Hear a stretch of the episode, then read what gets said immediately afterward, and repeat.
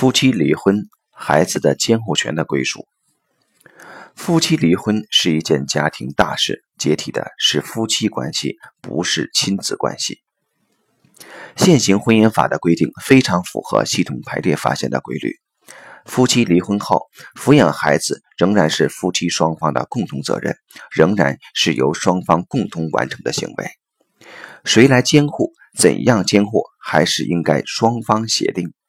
一般来讲，孩子很难平均分配跟随父亲或母亲的时间，所以指导原则是：父母之中任何一方更能够肯定对方的孩子，可以跟这位多一些。